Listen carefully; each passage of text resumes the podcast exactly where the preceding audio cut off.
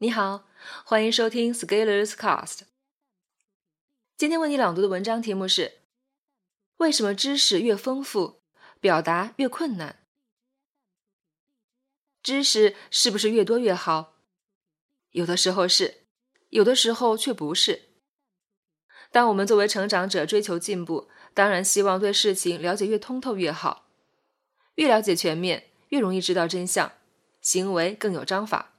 这是知识多多益善，但是有一种情况，知识越多未必会是好事，甚至会成为阻碍。这时知识就像诅咒一样把你困住。这就是表达的时候。当我们在某个领域钻研已久，会对自己累积的知识习以为常，我们非常熟悉各种知识，就像在自己的领地盖起高台，站在上面眺望远方。能谈论更高层次的话题，在解释事情的时候，我们会想当然用这些居于高位的概念讲给受众听。但是不要忘记，我们的表达对象可能和我们不在一个层次。我们站在台子上，可能他们站在地上，甚至躺在坑里。他们既可能是其他领域的专家，也可能是纯种小白。只是从来没有在这个领域花那么多时间，但是他们却有着一颗快速了解的心，想要迅速知道你现在在想什么。做一个表达者，你需要达到两个目标：第一，你要让对方知道你字面上在讲什么；第二，让他产生我听懂的感觉。如果你只满足第一条，可能会出现这种情况。你的表达严谨，语句通顺，逻辑严密，但是对方能听到，却完全不知道你在说什么。问题的原因在于，当你在一个领域投入大量的时间以后，你已经变了，已经和那些没有花时间的人不一样了，已经站在了知识的高台。这个时候，你的表达其实需要下降到和你的读者一样的水平，用他能理解的语言讲明白问题。更关键在于，对方未必有和你一样的雄心壮志和能力、精力去听懂你，只希望从他的角度去看到你的世界是什么样子的。就是说，站在地面上的人只有一个想法：我不想费劲跑到台子上去，但是我仍然想获得和你站在台子上一样的体验。而你的表达就是要达到这个效果，否则我就会说我没听懂。但是这样必然是不可能的，毕竟你没有站在那个位置上，就无法完全感同身受。如果没有花那么多心思精力，就不可能和你获得一样的认知和视野。但是他仍然想你听懂，想看到你在做什么。这个时候中间就会有信息的差距，就会有失真。这个差距就必须要通过自以为听懂的感觉来弥补。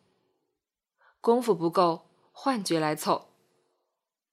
所以，一个好的表达必须要通过两个方面下手：第一是让文字可以理解；第二是让这种理解的感觉及时到位。表达者组织语言的目的是为了让受众尽快获得“我听懂了”的感觉，哪怕牺牲准确性，甚至编一些故事。知识的诅咒是怎么回事儿？就是当表达者走到知识高处，在试图向知识低处的人表达的时候，已经无法精准还原站在低处的人面对的真正场景是什么，于是他的表达就很难真正贴合受众的真实需求。表达者已经变了，不可能变回去了。当一个人从无知到有知，就不太可能忘却印在脑海里的知识，而要面对无知者表达的时候。已经无法回到过去了。其实，所有的行业、服务、生产都存在类似的诅咒问题。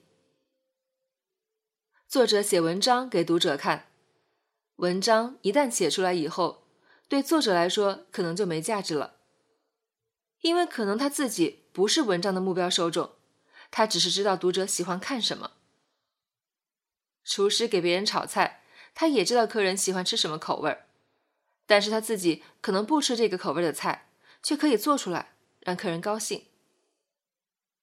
一个城市里制定公共交通、房地产政策的相关人士，可能既不需要坐地铁上班，也不需要买房，但是他参与制定的政策却可以影响这个城市里上百万人的起居出行。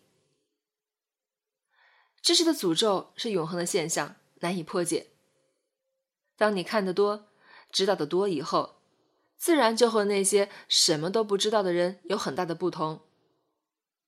如果你输出产品，你的表达就需要和受众价值相关。你要做的就是持续不断想，那些和你不在一个位置的人，那些躺在知识深坑里的人是怎么想的。如果要做一个好的表达者，你应该非常努力的带着镣铐跳舞，克服自己站在知识高台上那些本能的想法。去思考表达受众的场景，为他们提供服务，这样才能达成你的目标。目前所有的写作和表达的课程都是这个主张。如果你希望成为一个成长进步者，那么你应该反向操作，从你每天看到的别人的表达中，反向推测背后是不是有信息删减，是不是压缩了场景，而不是纯粹停留在表面。沉迷在很爽的感觉中，表达者必然会有知识的诅咒。我们可以从表达中找到蛛丝马迹，这些线索就可以成为我们进步的最佳武器。所以，要珍惜那些硬核的表达者，因为他们不给你制造幻觉，把事情原原本本的告诉你，代价是你接受起来会很痛苦。还要警惕那些优秀的表达者。虽然他们的表达让你感觉很舒服，好像一听就懂，但是你要知道，背后会有失真的代价。本文发表于二零一八年十月十二日，公众号持续力。如果你喜欢这篇文章，欢迎搜索关注我们的公众号，也可以添加作者微信 a scalers 一起交流。咱们明天见。